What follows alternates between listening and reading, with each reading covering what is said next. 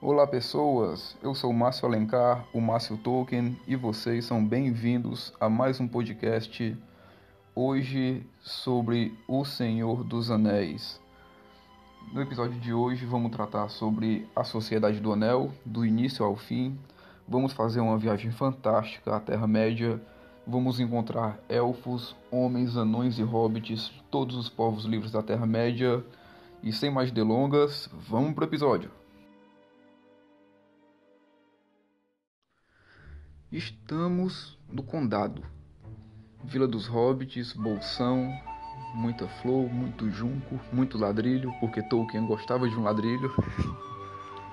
o livro é muito bem descrito, né, a forma como o condado é, de forma fantasiosa. Né? Eu até me admirei, a primeira vez que eu vi no filme O Senhor dos Anéis, A Sociedade do Anel, o que o Peter Jackson conseguiu fazer é algo que só é feito no cinema, acredito eu, que uma vez a cada mil, mil anos, cara, porque era, eu não sei quanto ao resto do público, mas na minha cabeça era daquele jeito que eu imaginava que fosse o condado, cara. As tocas, as portinhas redondas, né, tudo muito bem bem produzido, cara, perfeito demais. Quando eu vi, cara, chega a cair uma lágrima dos meus olhos quando eu assisti a primeira vez. E até hoje, né, eu me emociono vendo aquilo ali.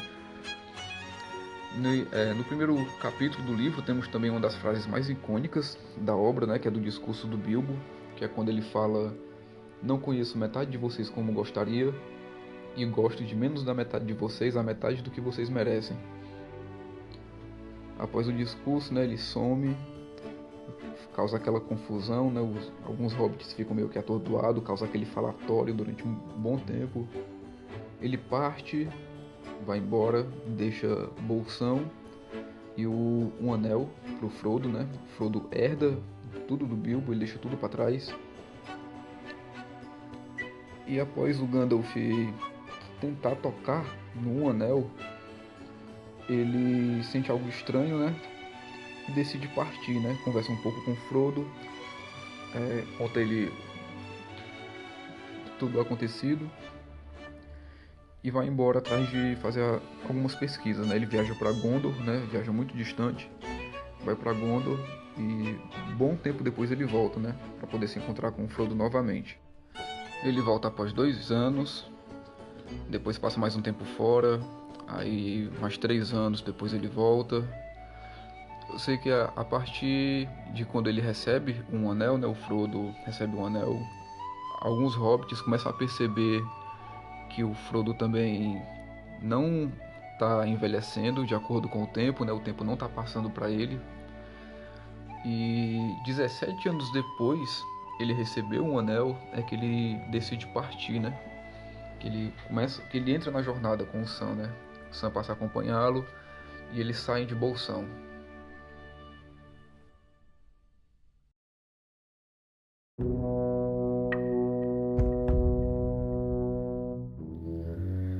Seguindo viagem, temos os quatro hobbits, Frodo Bolseiro, São Aisgend, Pelingrin Took e Meriadoc Brandybuck. Né, eles adentram na fazenda do velho Magote, que muito diferente do filme, né, o velho Magote não é daquele jeito, é, ranzinza, querendo causar medo nos hobbits, muito pelo contrário. Né, na história do livro, o velho Magote ele até ajuda os quatro hobbits, né? Convida eles a entrar na casa, oferece a eles um jantar, um banquete e ainda lhes fornece alguma provisão para a viagem deles, né? Que eles vão seguir. Ainda oferece uma, uma carona na carroça, leva eles até a balsa de Buquiburgo, que é onde eles atravessam para dar continuidade à jornada, né? Que é onde eles adentram na Floresta Velha, uma floresta aparentemente mágica com árvores que se mexem, né, que parecem ser vivas. E nesse momento, nessa passagem do livro, foi engraçado porque foi um momento bem tenso, né, do, da leitura, que é, é primeiramente o Pelegrinto que se perde, depois o Meriadoc, depois o Sam, e depois eu tava lendo me perdi também. Ficou todo mundo perdido na floresta, ficou aquela coisa bagunçada. Mas eu acho que era basicamente isso o sentimento que o Tolkien queria passar para o leitor, né? de que a floresta confundia né, quem caminhava durante a sua trilha. E nesse momento da jornada dos quatro hobbits, né, eles encontram um personagem bem icônico. Né, não estou falando do Tom Bombadil, né, que ele ainda vai aparecer, mas do velho Salgueiro, né, que aprisiona o Pelegrin Took e o Meriadoc. E o Frodo e o Sam ficam, tentam fazer de tudo para poder libertar os dois, tentam até mesmo atear fogo no salgueiro, né? Sem nem pensar nas consequências de cozinhar os dois amigos deles. Eles saem desesperados, procurando ajuda, socorro, socorro. E eles encontram, né? Um, um homem vestido de azul, com chapéu marrom, né? Com um cinto bem grosso à cintura, né? E eles pedem ajuda a esse homem que é o Tom Bombadil, né? O cara chega cantando, saltando, o cara parece um palhaço, né? Fica dando, dando cambalhota. E de alguma forma eles percebem que o Tom Bombadil ele tem um grande poder mágico ali e ele tem um certo controle sobre as criaturas da Floresta Velha, né? Então ele chega ao velho salgueiro, solta lá uma, uma certa magia de leve, né? Daquela forma da magia da Terra-média, uma coisa bem sutil, né? Recita um poema, algumas palavras, e o velho Salgueiro liberta os dois hobbits e volta a descansar, né? Após isso, todos eles são convidados para ir à casa do Tom Bombadil, e é onde eles conhecem a Frutadouro e trocam algumas palavras né, com o velho Tom.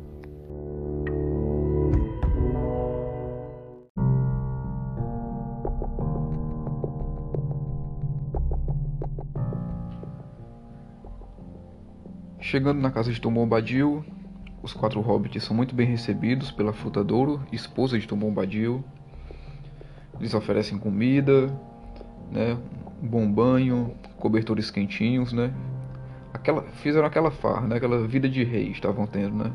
Tudo do bom e do melhor. Eles tinham ali. Eles passaram um bom tempo na casa do Tom Bombadil, né? O senso de urgência do Frodo é, é, zero, né? apesar de estar sendo perseguido por nove cavaleiros negros, mas ele passa um bom tempo descansando e repousando na casa do Tom. E, em um momento ele chega até a falar que não sabe mais quanto tempo passaram lá. O Tom Bombadil fica saindo uma vez ou outra, sai, de, de repente volta com alguma coisa para oferecer a eles, né? E Após se despedir do Tom, né? Antes de se despedirem, o Tom ensina um poema a eles, né? Para caso eles entrem em apuros, né? Devido a algum perigo inóspito, eles ensinam uma certa magia para poder convocar o Tom Bombadil, né? Ainda lá na casa do Tom Bombadil, em um determinado momento, o Tom pega um anel, põe no dedo, né? Fica lá brincando. Ah, tá vendo? Não acontece nada e tudo mais. Ele é bem personagem bem engraçado, né? Um personagem bem curioso, né? Que é até um, um dos personagens que mais entra em discussão em muitos fóruns aí de Senhor dos Anéis, da Terra-média. É um personagem bem interessante, né? Que acreditou que deveria ter um pouco mais de destaque na obra. Saindo da casa do Tom Bombadil, Tom Bombadil caminha com eles um pouco, até pouco depois da Floresta Velha, e é onde eles ah, entram no território da Colina dos Túmulos, né? Um capítulo bem denso, bem pesado, né? Sombrio. Um capítulo que tem todo aquele clima mórbido, né? De uma coisa de cemitério. E é nessa parte que nós vemos uma das primeiras demonstrações de coragem do Frodo, né? Em um determinado momento, quando a neblina começa a ficar mais espessa, ele se perde dos amigos, fica sozinho. Do nada ele se encontra com um vulto e apaga. Aí o Frodo, quando se acorda, ele vê os três amigos dele deitados, com a espada longa rente ao pescoço dos três. Os três estão vestidos um, uns mantos brancos, né? Umas coroas vestido como príncipes, né? Vários artefatos lá nesse local E o Frodo morrendo de medo, meu Deus, o que é que eu vou fazer? Por Eru, por Eluvatar. E morrendo de medo, morrendo de medo. Ele pensa em um determinado momento em fugir e ir embora, acreditando. Ele pensa até que o Gandalf o perdoaria por fazer isso, né? Porque não tinha mais saída, mais escapatória. É quando ele sente que não pode abandonar os amigos dele jamais. E ele volta para o local quando ele se depara com uma mão gigante, né? Algo bem bem fantasmagórico e ele pega uma espada curta que estava ali próximo e crava a espada na mão, chega, chega a partir a mão do punho, né? Ele sai correndo de lá, fica desesperado, começa a proferir o poema do Tom Bombadil, que chega bem a tempo e resgata os hobbits, né? Aí pouco antes de sair da colina dos túmulos, o Tom Bombadil pega alguns artefatos mágicos que tem lá, né? Entrega alguns punhais pro os hobbits, né? Punhais muito fortes, né? Punhais élficos muito poderosos, né? Que é exatamente graças a esse punhal que eles recebem que o Melry, bem mais na frente, consegue atingir o rei bruxo de Angmar, né? E é graças a ele que a Elwin derrota o rei bruxo, né? Mas isso vai ser dito mais à frente. E essas criaturas tumulares, elas remetem a um momento da vida do Tolkien, a qual ele estava estudando muito mitologia escandinava, né? Ele lia bastante sobre isso, né? Contos saxônicos. E as criaturas tumulares nada mais são do que os Drogs, né? Que são chamados, né? Que são guerreiros que, após mortos em guerra, eram aprisionados nos seus túmulos, né? Ainda com suas armaduras, espadas e armas. Em alguns contos saxônicos, esses Drogs, né? Eles voltavam à vida na terra deles, né? E era um ambiente muito parecido com a Colina dos Túmulos, né? Eu quando li eu fiquei fiquei com aquele sentimento de, ah, peguei a referência, sabe? Tipo, porque, cara, é bem interessante.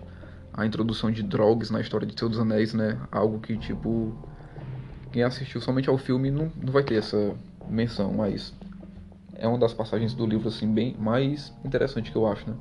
A coragem do Frodo que ele representa ao decidir enfrentar, né? Uma criatura a qual era bem superior a ele em poder e não abandonar os amigos dele, né? Decide ficar ali e passar o perigo junto a eles.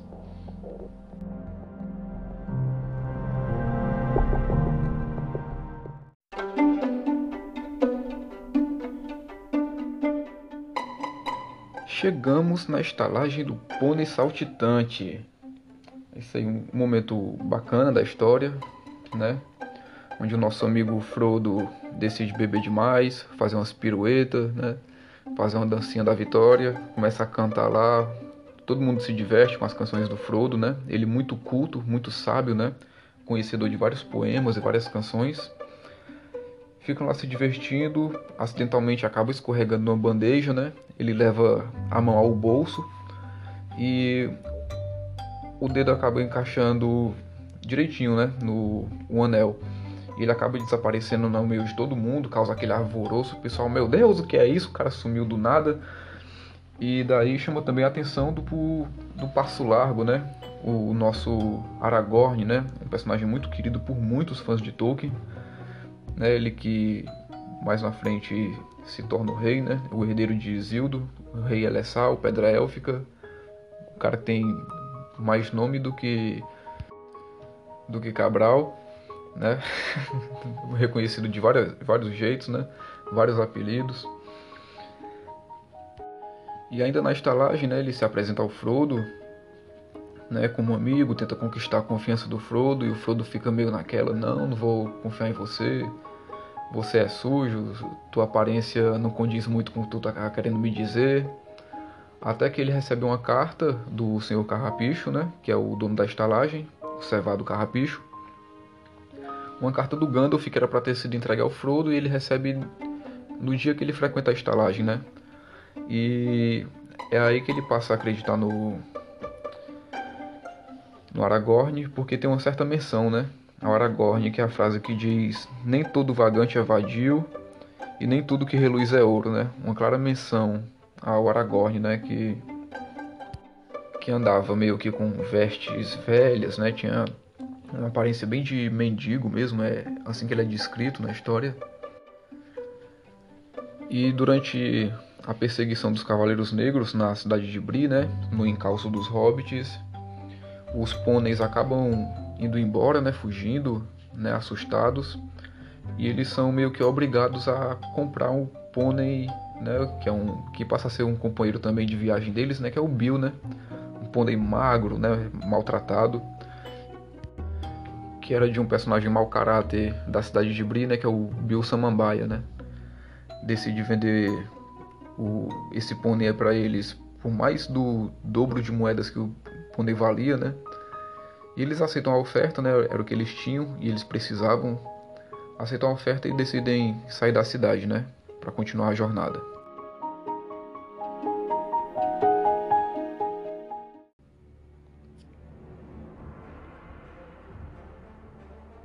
Saindo de Bri, nossos amigos viajam para o leste, né, seguem o caminho rumo ao leste, até chegar em Amonsul, o topo do vento, né, que é onde existe um dos momentos mais icônicos do filme e do livro, né?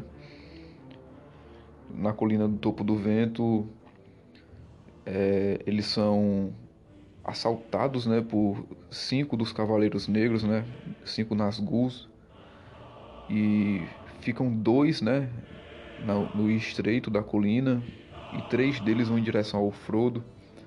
Né? O Frodo fica.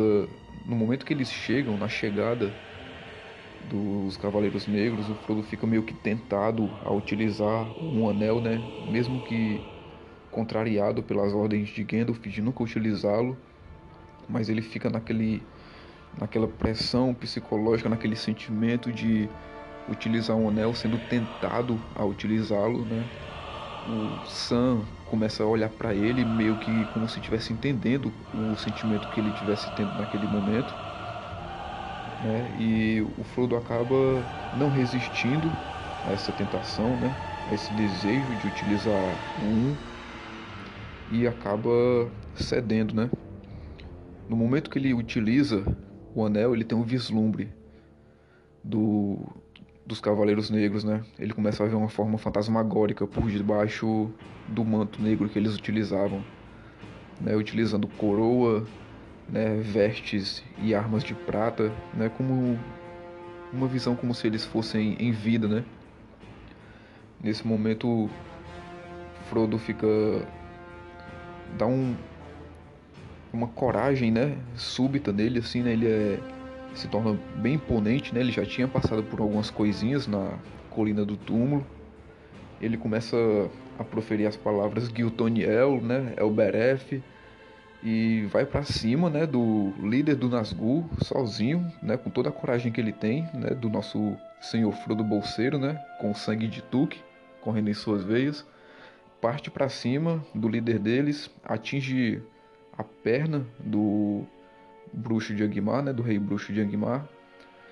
No momento que ele que o líder do Nazgûl é atingido, ele solta um grito estridente assim, né? Na hora que ele grita, o Frodo sente até uma dor, né, no âmago do seu coração e ele sente um, um espetar como se fosse de uma, um dardo envenenado, né? É assim que é descrito, né, no livro, um dardo envenenado e gélido.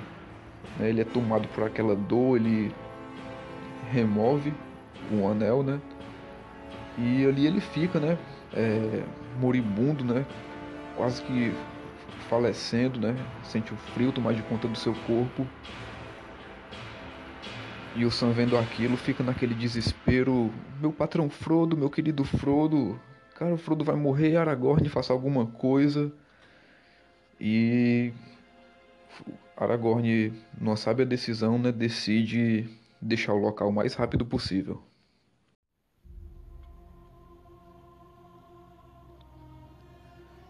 E agora?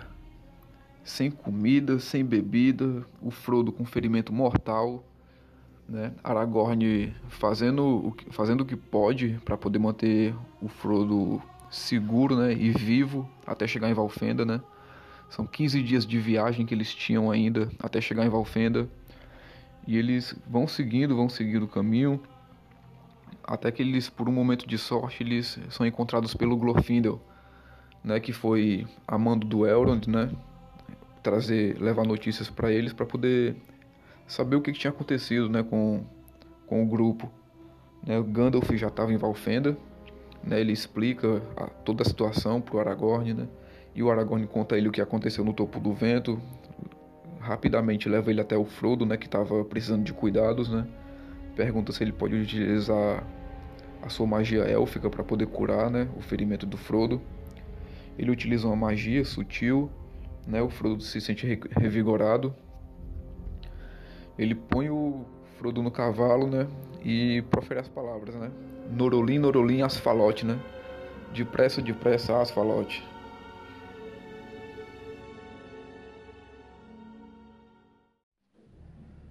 Frodo então sai no cavalo, às pressas, né?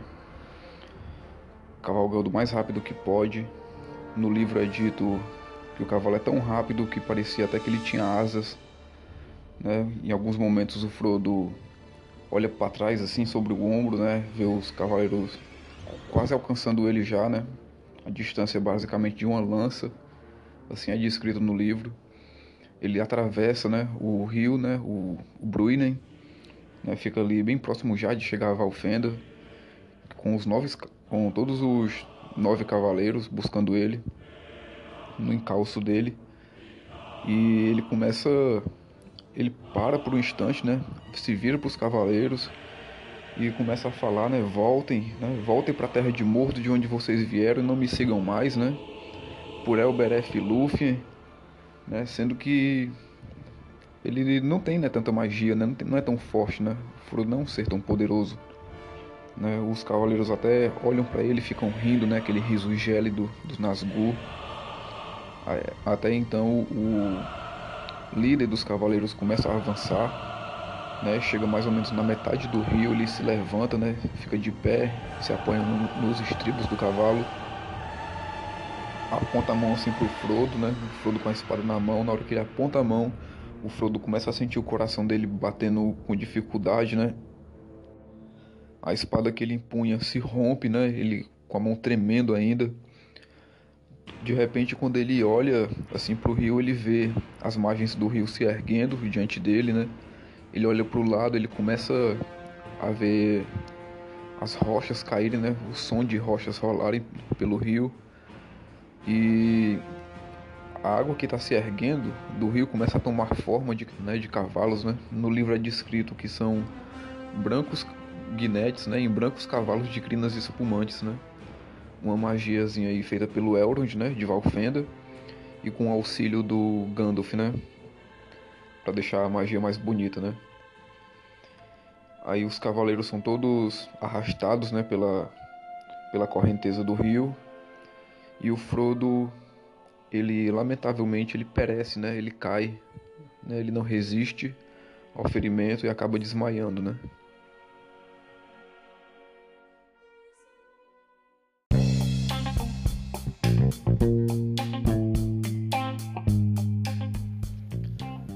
Bem, galera, e é isso. Por hoje é só. Obrigado por estarem acompanhando. Espero que vocês tenham gostado né, desse breve resumo da Sociedade do Anel. Né? Hoje eu trouxe a parte A. Né? Em breve vou estar trazendo aí a parte B para vocês acompanharem tudo direitinho, né? resumido. Né? Estou buscando fazer o melhor possível para trazer as informações mais importantes para vocês. Eu espero que tenham gostado, pessoal. E agora por hora eu me despeço de vocês. Muito obrigado. Namarie.